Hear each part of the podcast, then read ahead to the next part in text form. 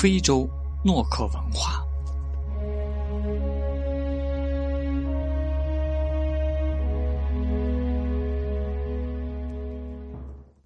公元前一千年时，在非洲有一种由还没有文字的民族所发展出来的艺术风格。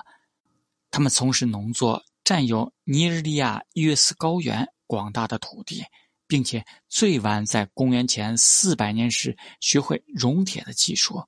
熔铁的技术可能是从尼罗河上游经由非洲大陆流传过来的。而他们的艺术却似乎完全独立于同时期北非和近东的发展。自二十世纪四十年代至五十年代时，出土的雕塑超过一百五十件。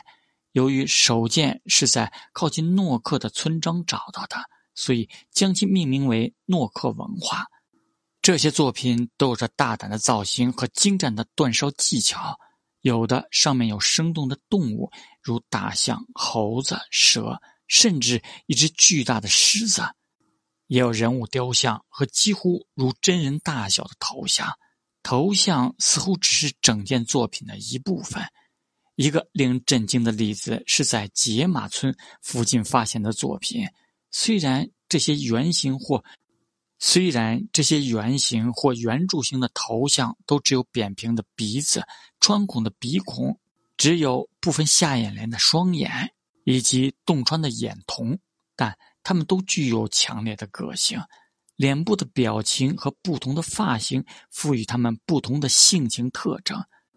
正是这种人物个性化和艺术风格化的不寻常组合，给予他们特殊的力量。他们可能代表老祖先的统治者，有些穿戴着丰富的珠串和徽饰以显示其地位。依靠精确的七个功夫所做的造型技术，可能来自更早期的木雕传统。但关于他们的木雕技术，我们则一无所知。陶器之所以被采用，可能是因其几乎不会毁坏的特点。用以确保这些形象在其特别的祭祀仪式、艺术或者其他目的的永恒。公元前三世纪以后，诺克文化消失于考古学的记录中，但该文化显然对整个西非地区未来几世纪的艺术都有深远的影响，并对同时代墨西哥的奥尔梅克和秘鲁的查文文化。以及后来的前哥伦布艺术也有影响，当然，几世纪以后的希腊艺术更不在话下。